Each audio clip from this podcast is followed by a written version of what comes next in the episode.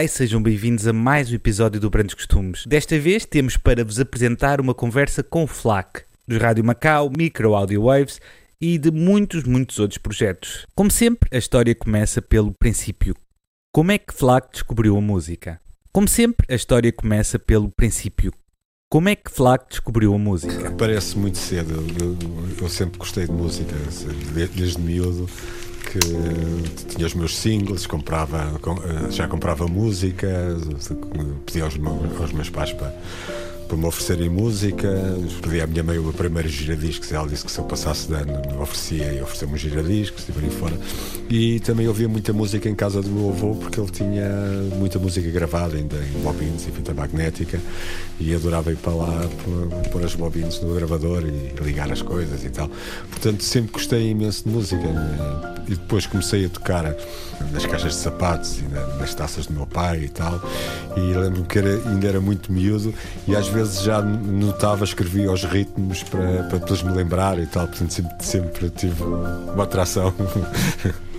Uma atração natural. natural por música, sim. Eu, eu cresci na, na, naquela altura do do rock progressivo e do hard rock, né? eu ouvia as bandas que, que, que, a gente ouvia na altura, não é?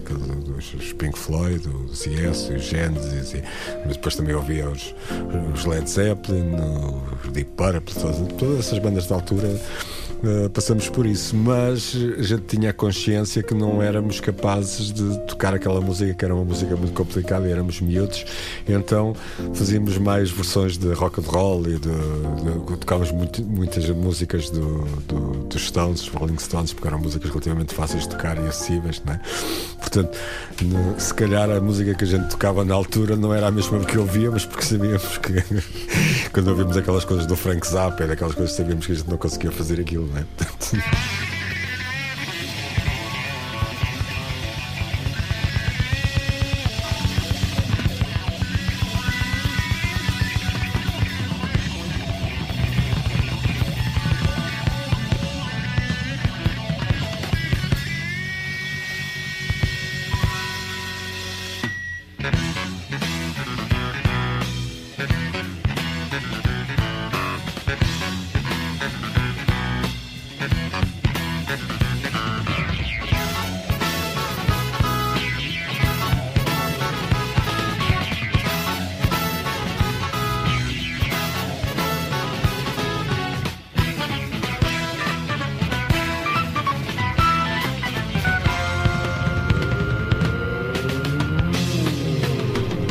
Isso na altura era assim.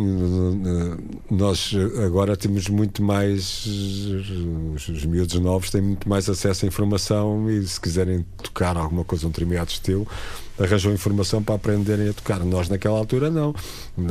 Tínhamos que aprender com amigos mais velhos que sabiam um bocadinho mais que nós, eh, ouvir os discos e tal. Portanto, era sempre uma, uma ideia um pouco indubular. Andávamos ali um pouco no nevoeiro, não é? Portanto, não, eh, mesmo quando queríamos tirar uma música que gostávamos, ela não saía bem como o original, não é? Saía um bocado à nossa maneira. Portanto. Mas era isso... diferente na altura, havia muito menos pessoas a tocar, havia menos bandas, eh, portanto, e, e as pessoas tocavam pior, éramos mais naivos. Eu acho que muitas bandas, as bandas portuguesas da altura e as bandas conhecidas portuguesas da altura têm todas um som próprio e uma personalidade própria, um bocado por causa disso, um bocado por querer imitar eh, os modelos que gostavam, mas não, mas não conseguirem, não, não, não, não terem capacidade técnica para fazer, porque tinham que arranjar um caminho Uh, a gente já tocava, fomos formando bandas né, de, de garagem e arranjámos sítios para tocar. E até que tivemos assim os nomes um bocado estúpidos e tal, até que, que o Alex apareceu com um cartaz uh, para um concerto que a gente estava a organizar com, com desenho de um, de um crânio, de uma caveira e com o nome de crânio. Então, nessa altura, com 15 anos, ficamos os crânio. Mas antes tínhamos sido os Ararat, mas já tocávamos assim em clubezinhos. Uma vez até fomos tocar a ali nos arredores de Sintra, a Várzea de Sintra. Uhum. Nesse sítio foi particularmente uh, estranho porque também tem a ver com a envolvência do sítio, porque uh, nós éramos uma banda de miúdos né? e, e, e tocávamos rock and roll, música pesada e, e meter-nos no alinhamento entre um ventríloco e, e fados com a Cidália Moreira, não é? Portanto, eles não, estávamos ali Foi. completamente fora do contexto. E fomos corridos com o povo todo a, a querer nos bater e tivemos que fazer assim uma retirada estratégica e tal. Portanto, aí começamos, começamos pelo princípio mesmo.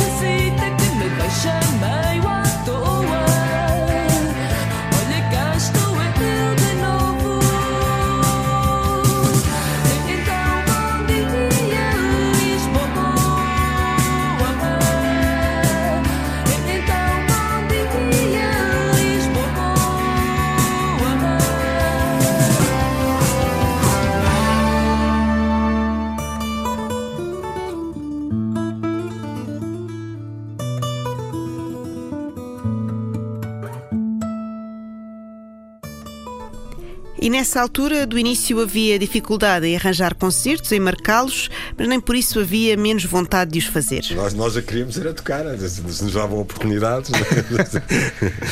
e organizávamos muitos concertos. Havia então naquela zona havia uma série de bandas de, de garagem que não, muitas delas acabaram, mas há, algumas continuaram, como os Ocaso Epic, eh, os Cristo Total, que era uma banda punk da, da altura. Havia muito, havia um movimento grande ali de, de música. A gente foi um bocadinho também atrás, também se calhar também por influência nossa, mas também por influência de, de- de pessoas mais velhas que já tocavam lá e que a gente também tocava com eles e tinha uma admiração. Portanto, ali houve uma altura que se criou um, movimento.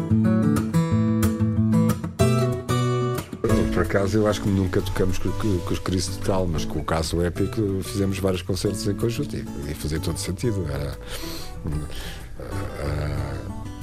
Entretanto, também entrou a Anabela Duarte. Primeiro era só o Farinha que cantava, mas portanto, eram duas bandas. um- Uma que tinha a vocalista Anabela e outra tinha a Xana. Portanto, e a música também. Naquela altura, a música do- do- do- dos Rádio Macau não era assim tão diferente da do, do, dos Ocaso Épico. Que o facto é que depois os Ocaso Épico manteram aquela linha do, do Farinha, que ele era mais louco que nós, e nós se calhar adaptamos um bocadinho mais ao mainstream, mas quando começamos não havia. Não havia. Aliás, isto é, é curioso porque eu tocava muito com, com Farinha e, e há eu reconheço muita coisa minha também da música dos Ocasebs, da minha maneira de tocar na altura, quando era miúdo, que éramos super naivos. Portanto, a gente, a gente tocava muitas vezes, íamos tocar os dois em- para, para casa dele, ou, para, ou íamos para, para a serra, ou íamos lá para um depósito de água, não sei o quê, juntávamos lá e todos tocávamos. Portanto, a, a nossa música na altura não era assim tão diferente como mais tarde se tornou.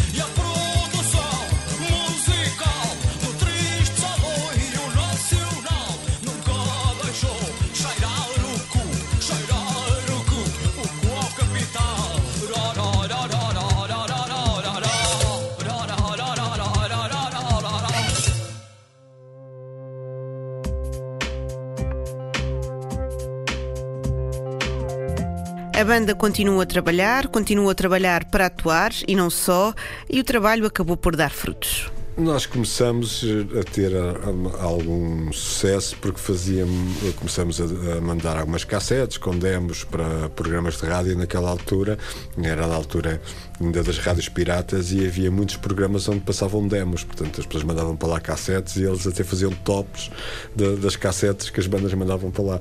E nós começamos a ter algum sucesso nesse, nesse meio, começamos a ser votados e ficar em primeiro lugar em, certas, em certos tops da altura e tal.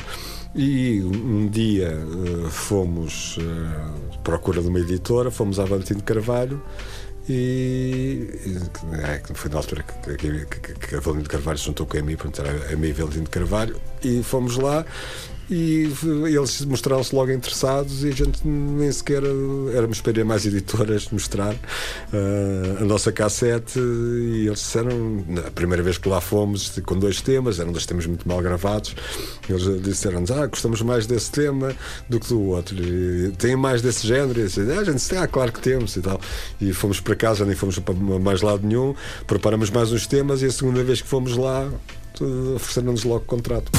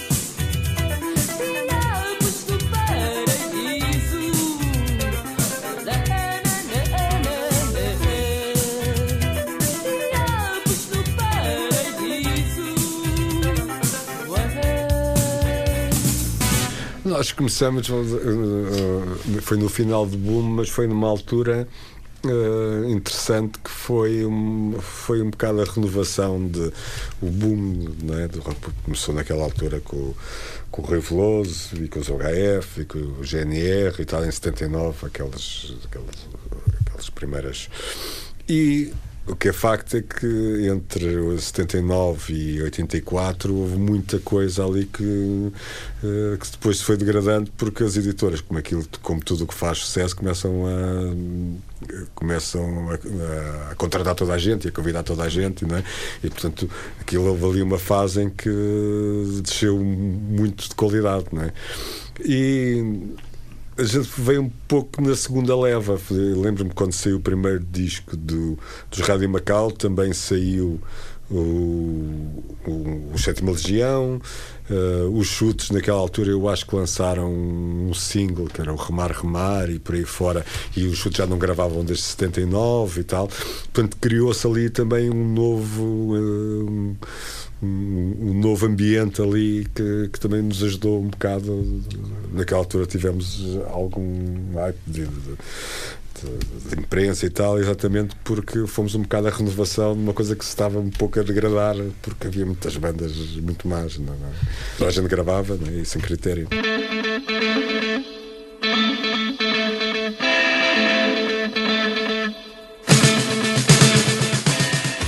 Lançamos o primeiro disco e o primeiro disco tinha um Pandil de Lisboa, algumas músicas assim mais mas uh, propriamente eles acharam que não tinha nenhuma música assim, especialmente radiofónica, não tinha aquele single. de- e então propuseram-nos fazer um single uh, com o Carlos Maria de Trindade a produzir, porque uh, como o Carlos Maria de Trindade tinha aquela experiência dos Heróis de Mar, de música de dança, podia-nos ajudar a fazer uma coisa mais, mais de dança, mais radiofónica. E a gente, claro, Vida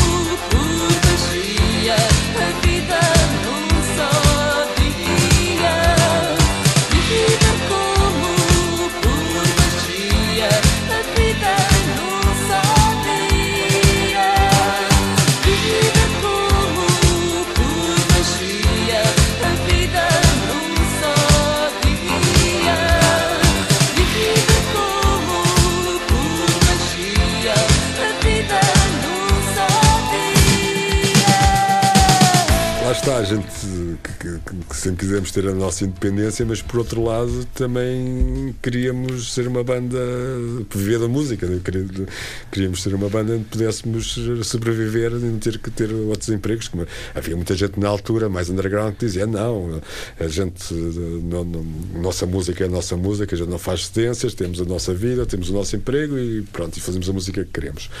Hum, Nós não, não foi bem assim, a gente entramos naquele balanço de, de sermos independentes e de, fazer o mais possível aquilo que queríamos, mas se- mas também nos adaptamos um pouco àquilo que nos iam pedindo, não é? Não, é? não, não fomos assim tão rígidos assim, não é? Esteticamente, mas, E- mas também por opção, não é?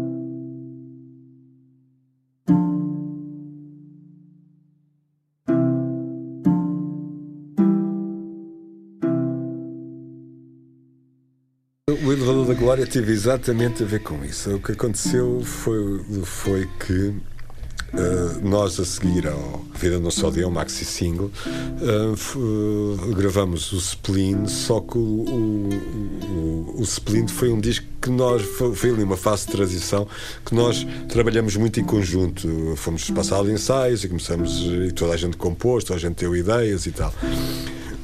E depois fomos para o estúdio e aproveitamos o estúdio, o tempo que tínhamos de estúdio, para fazer todas as experiências e mais algumas possíveis, porque o microfones foi naquela altura que apareceram as primeiras reversões digitais os efeitos e tal. Pronto, e aquilo foi ótimo para, para, para, para fazermos experiências. Mas depois, quando chegamos ao fim, também chegamos à conclusão que aquilo era um bocado experimental, confuso. Às vezes as canções, embora tenha três ou quatro canções muito boas lá no meio, do modo geral eh, havia canções que eram um bocado confusas porque tinha sido feito assim no meio da sala de ensaios com toda a gente a dar ideias e tal e não havia assim uma, uma coerência estética e o, o Elevador da Glória foi um bocado uma reação a isso então vamos fazer uma coisa mais simples mais, mais direta, de canções mais um bocado que a gente tenta sempre um bocado reagir àquilo que fez antes, né? tentar nunca seguir o mesmo caminho. Né? E, eh, o que é facto é que esse disco eh, foi quase todo feito a partir de demos que eu, que eu fui fazendo sozinho e com a ajuda da Xana para, para as linhas vocais e tal.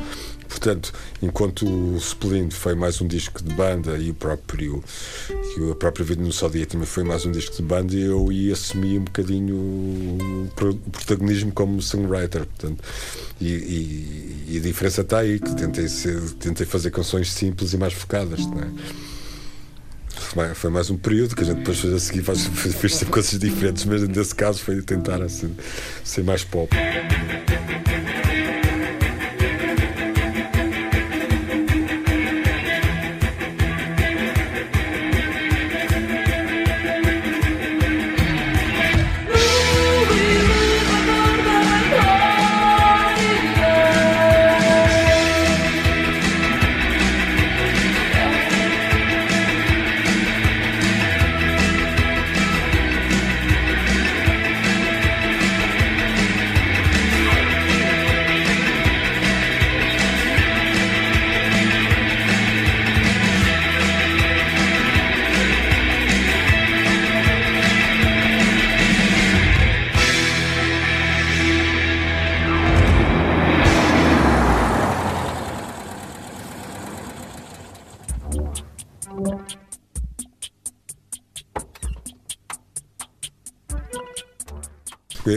Curiosamente, o, o single, o primeiro single do, do álbum Elevador da Glória era o próprio Elevador da Glória.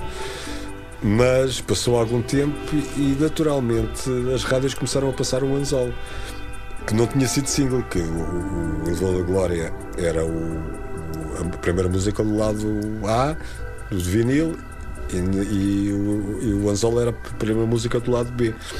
E naturalmente começaram a passar o Anzol, de tal maneira que nós só lançamos o single do Anzol mais tarde, quando já as rádios estavam todas a passar a música. não é? nem, nem sequer foi uma escolha nossa nem da editora. Foi curioso. Nós, antes do, do, do Elevador da Glória, já tocávamos imenso ao vivo, fazíamos imensos concertos, desde o primeiro disco que nós tocávamos muito. Na, eu, eu lembro quando saiu o, o Spleen, nós estávamos eh, em Berlim a, to- a tocar, a fechar dois festi- um festival de bandas em Berlim, já tínhamos ido tocar à Grécia, eh, antes do, do- an- também antes do da Glória. Tínhamos feito já uma digressão de 15 ou 16 datas seguidas em Espanha, uns meses antes. Tocávamos imenso, e independentemente de- do, do- sucesso Elevador da Glória, quer dizer, continuamos a tocar bastante, se calhar até tocamos mais, já não me lembro ao certo, né? mas não, não, não nota-se uma grande não, não nota-se uma grande diferença entre esse, entre esse marco do, do Glória, apesar de ser o disco mais conhecido.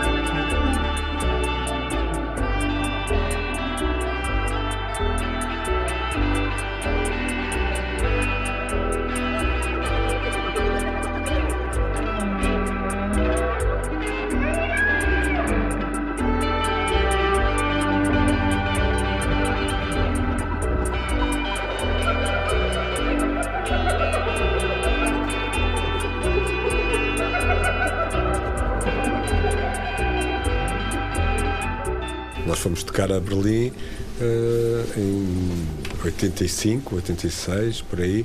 Tinha 22 anos eh, e a Xana devia ter eh, 18 ou 19, éramos miúdos.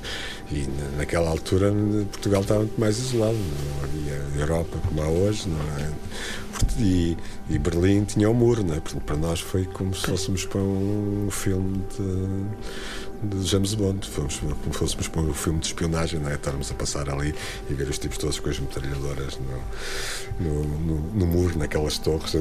Eu, eu fiquei a dormir em casa de uma rapariga uma amiga dos organizadores e, e estava a dormir na, na sala de jantar e em frente a num, num colchão e tinha a mesa de casa jantar ao lado e, tinha, e estava num colchão e tinha uma, uma, uma janela à frente, uma janela enorme e à frente tinha um, um, uma daquelas torres de madeira né, que, que a gente vê nos campos de concentração com um tipo com uma metralhadora, um soldado com uma metralhadora em frente. E, e ela, para além disso, tinha uma cobra enorme verde. Então eu acordei com um tipo com uma metralhadora a olhar para mim e olha, quer dizer, ele não me devia estar a ver porque eu, eu é que gostava a ver, né? mas, mas estava, estava virado para mim e ao lado, enrolado à, à, à, à perna da, da mesa de casa de jantar, tinha uma cobra assim com, com aquela língua assim, a olhar para mim também. Assim, assim, é, isto é um sonho, ou então estou num filme, filme. Tocavam juntos desde o princípio dos anos 80 e agora, nos anos 90, percebiam se calhar estavam a precisar de um tempo. Já estávamos a ficar um bocadinho saturados, mas porque toda a gente começava a ter necessidade de ser independente, porque nós éramos super dependentes uns dos outros, até esteticamente. Se queríamos fazer uma coisa, se os outros não concordavam, não podíamos, né? Ao princípio, há sempre mais coisas que nos unem do que aquelas que nos separam, mas ao fim de 10, 12 anos as pessoas começam a ter vontade de fazer outras coisas que já não cabem ali, né? E então, eh, um, dia fomos passar aos ensaios e já tínhamos aquela pressão, ah, tenho que fazer um disco novo, da editora e tal, e, e precisamos de músicas novas para vocês terem mais concertos e para promover e tal, e aquelas coisas todas. A gente chega ao, ao estúdio e, e, e eu perguntei à Xana, então, mas apetece mesmo fazer um, fazer um disco agora? E ela disse, não, e eu disse, eu também não me apetece.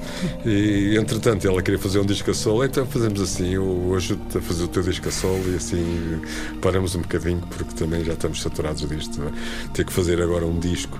E ainda por cima numa altura em que estávamos todos já com, com ideias diferentes e gostos diferentes havia coisas diferentes e já, já havia, não havia tanta compatibilidade como havia antes. é? Foi um processo natural um bocadinho para limpar a cabeça. Os Rádio Macaus tiveram oito anos parados. Nesse intervalo, Flag foi produtor, tocou em bandas e finalmente em 98 começou a pensar na sua carreira a solo e lança o seu primeiro disco, auto-intitulado Flag.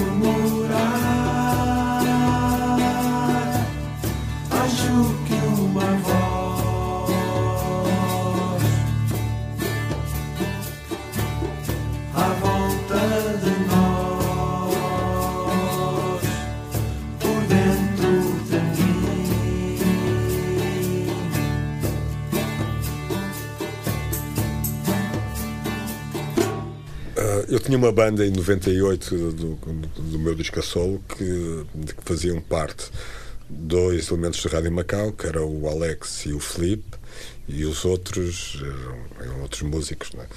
E o guitarrista que, que- que tocou comigo na- nessa altura, eh, o segundo guitarrista da banda, era o Carlos Morgado, que- com que eu depois formei os Microwave Waves. Acontece que quando nós fizemos um, um tempo faz a curva, começamos a fazer um tempo faz a curva de Rádio Macau, coincidiu com eu ter comprado equipamento para o estúdio, eh, para o nosso sala de ensaios eh, e, e transformar o sítio num estúdio onde a gente pudesse também gravar discos e ficarmos independentes, não tivéssemos que ir para um, para um estúdio, pagar à hora e estar com aquela pressão, não é? Podemos trabalhar na, na nossa própria sala de ensaios. Por isso, por estar a começar a aprender a, a trabalhar com material e com e, e com equipamento novo e com esta- estava naquela altura com curiosidade de aprender eletrónica, sons, processar sons, eh, sintetizadores, sequenciadores e tal. E andava um bocadinho para aí virado porque a certa altura comecei a perceber que os Rádio Macau que era eu que estava mais virado para, para esse lado mais, mais eletrónico, que os Rádio Macau não era bem o espírito eh, não, era, não, não estava um bocado, não estava nessa onda, não, ou pelo menos não estava nessa onda da maneira que eu estava.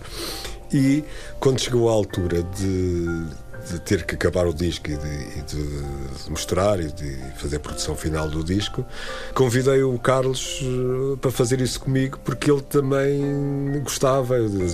A gente encontrava-se, ele já tinha comprado um computador e, e fazia samples e cortava e fazia e, e andava também com interesse em, em trabalhar em eletrónica.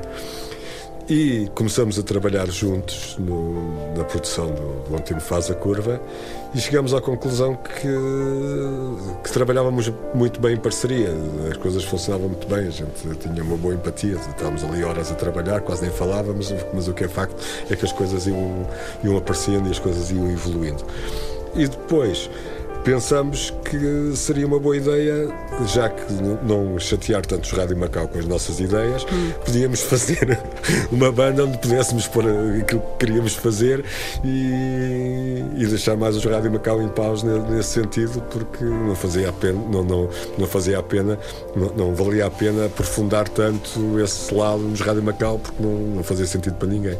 E foi por causa disso que fizemos eh, os Microwave Waves. No fundo, os Microwave Waves, eh, o primeiro disco de Microwave são eh, sons que nós eh, tínhamos no Onde Tempo Faz a Curva que resolvemos descarnar e aproveitar os, só os cliques e os blips daquilo e, e trabalhar no fundo o que estava lá por trás daquela harmonia, daquelas vozes e tal.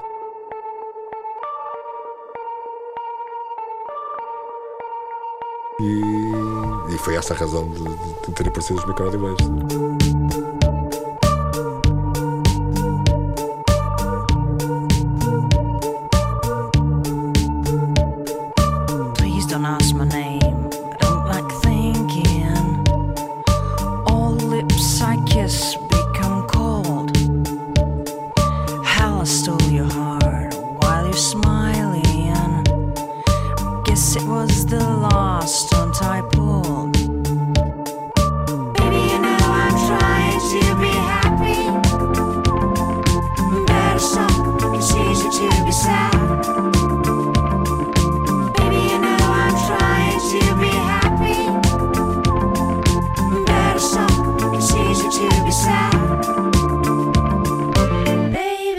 a gente éramos completamente ingênuos. A gente, chegou a, a gente abriu esse ano no Festival Sonar.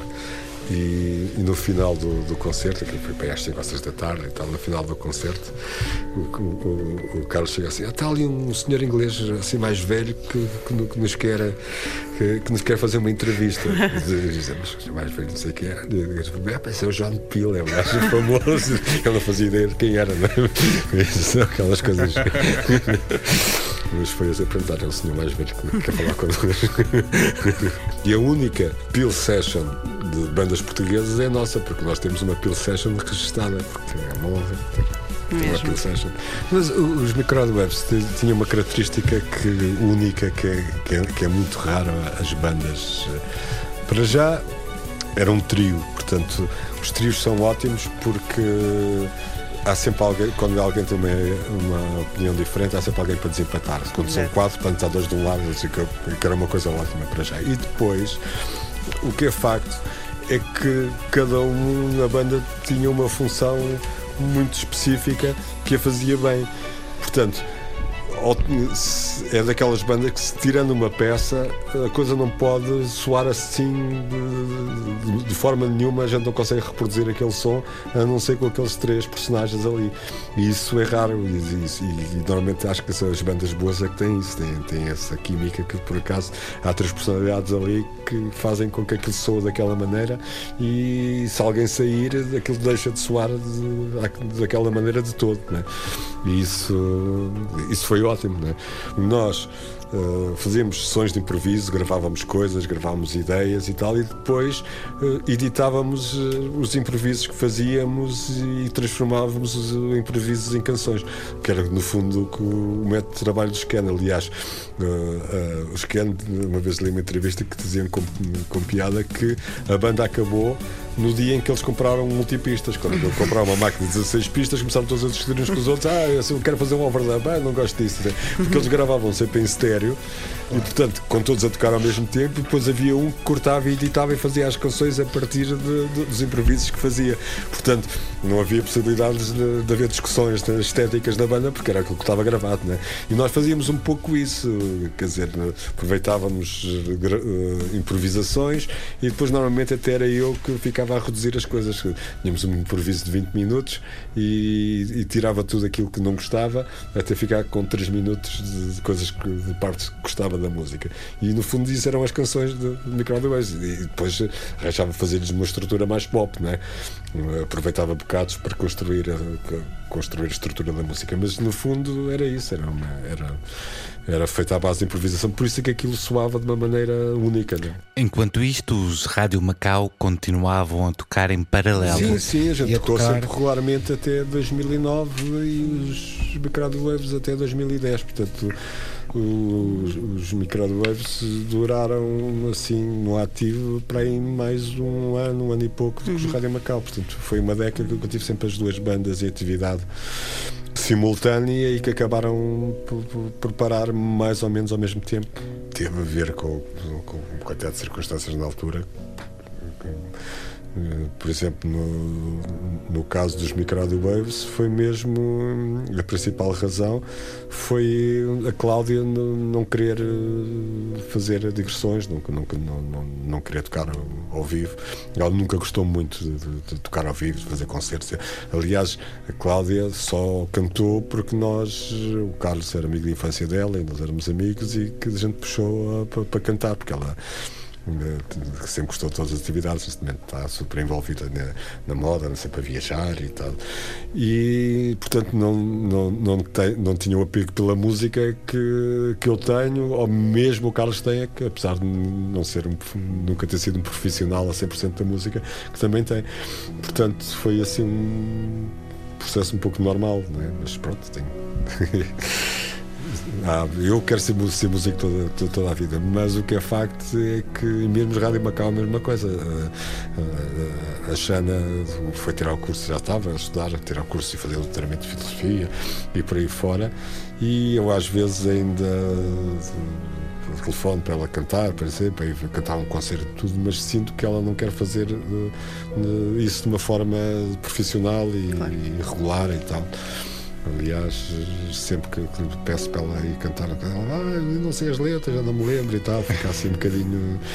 É um facto, pronto, é? Eu, continuo a querer, mas há pessoas que se cansaram de- da vida que tinha, não é? Andar da estrada para baixo e para cima, e eu percebo, era o que a Cláudia dizia quando nós, nós vamos crescendo, vamos subindo até um determinado ponto, mas Portugal é muito pequenino e, e o que acontece é que a gente tem estar sempre a começar do princípio. A gente acaba uma turnê, tem que fazer um novo disco e depois vai começar tudo de novo. E há pessoas que se cansam desse processo, porque no fundo é acumular, ir acima, depois ir abaixo outra vez, depois ir acima e ir abaixo. E a Cláudia dizia: Já fiz, agora não me apetece fazer, já tive a experiência, não me apetece fazer outra vez, começar outra vez tudo do princípio, não é? E pronto.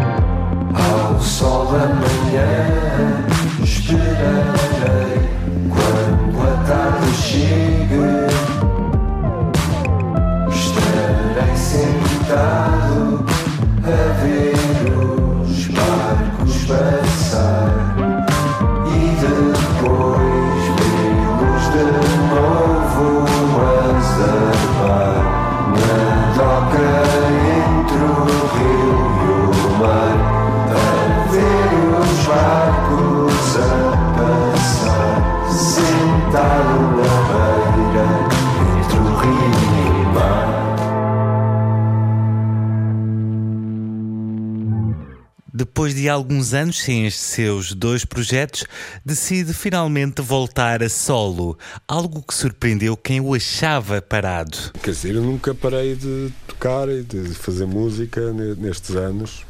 Hum, eu continuo a produzir discos, eh, continuo a ter o estúdio, fiz imensas gravações eh, de- para outras bandas, continuei a compor e tal. Foi isso, eu tive eh, os no an- o ano a seguir, os anos a seguir a compor. E depois f- eh, propus ao, ao Benjamin produzir o disco porque eu precisava de alguém de fora, porque quando a gente está a fazer as nossas próprias coisas, precisa de ter alguém que ouça as coisas e nos dê opiniões e alguém que tenha eh, que tenha opiniões firmes sobre, sobre as coisas e que tenha um sentido estético, não é? E falei com ele hum, pa- para produzir o disco. Acontece que Portanto, todos nós estávamos bastante ocupados com, portanto, com produções, ele também, portanto, e fomos fazer um, um pouco o disco nas nossas, eh, nos, no- nossas alturas vagas, né, alturas que podíamos combinar. Portanto, houve ba- bastantes interregnos, estávamos duas ou três semanas a trabalhar, mas éramos capazes de estar um mês parados, porque entretanto apareceu um trabalho qualquer que, que naquela altura era prioritário e tal. Foi um processo interessante de ser assim mais ou menos lento, porque a gente foi trabalhando com calma e as coisas ganharam uma direção diferente se nós tivéssemos feito tudo de seguida, mas acabamos por demorar eh, um ano, um ano e pouco até as misturas e até a masterização. Posso dizer que foi um ano e dois ou três meses. Portanto, esses três anos passaram um pouco. Não é que eu não tivesse uma quantidade de músicas para editar, mas tínhamos que acabar o disco e pronto, e não foi assim tão rápido como, como, como, como poderíamos ter feito ou como gostaríamos, né? Mas, eh, mas agora vou continuar. Eu tenho uma quantidade de músicas, estou, estou sempre a compor e portanto agora não quero demorar tanto tempo. Mas também era importante passar por isto, passar porque no fundo eu estou a, a aprender de novo a ter a minha personalidade musical ou, ou, ou descobrir de novo a minha personalidade musical a solo, porque quando se trabalha com outras pessoas a gente está sempre a fundir ideias e opiniões. Quando nós trabalhamos a solo somos nós próprios e temos que nos descobrir a nós próprios também. Também é esse processo. Eh, Estou, eu próprio estou a aprender comigo né? e a descobrir-me. Porque eu tentei, quando fiz as canções, não pensar em nada quando, quando as fazia, a não ser eh, juntar eh, imagens e palavras e frases e criar um ambiente. Normalmente associo os sons a imagens e não propriamente a palavras. Portanto, as palavras são eh, a tradução de imagens que, que- que me vão surgindo. E, portanto, quando eu começava a conseguir ter uma- alguma interpretação daquilo que estava a escrever, tentava esquecer essa interpretação e passar para outra coisa. Portanto, queria escrever canções de um ponto de vista musical em que eu não soubesse bem aquilo a que me estava a referir quando estava a, a- a pôr as pôr palavras nas- nas canções. Portanto, quando acabei e li aquilo tudo junto, eh, comecei a perceber o que é que lá estava. Mas eu- Está-me a dar gozo essa sensação de ouvir o disco e estar a dizer, mas porquê que eu disse isto aqui? Porque, eu, porque depois as coisas realmente têm alguma razão de ser, não é? Depois a gente não diz as coisas à toa, mas, mas, mas eu tento usar processos mais intuitivos possíveis, portanto, tento não pensar porque é que estou a fazer isto, porque é que estou a dizer isto, né? mas depois é agir mais tarde, ouvir e dizer assim: realmente eu estou a dizer isto por alguma razão. Eh, portanto, eh, para dar um exemplo, a primeira música eh, chama-se Morcego, eu dizia, se pudesse, seria um morcego. Eh, aquilo, o morcego vem de uma quantidade de coisas diferentes, vem desde, de, de- de- desde o Wendy Chess, do, que foi daí que veio o morcego do, do Lou que é uma canção para o, para o Andy Arnold, mas como eu sou um tipo noturno, o meu vizinho eh, chamava-me morcego, porque o- ele levantava cedo e eu andava sempre, eu se- sentia mais quatro da manhã andar ali a passear e tal, não sei. Sou um animal noturno, não é?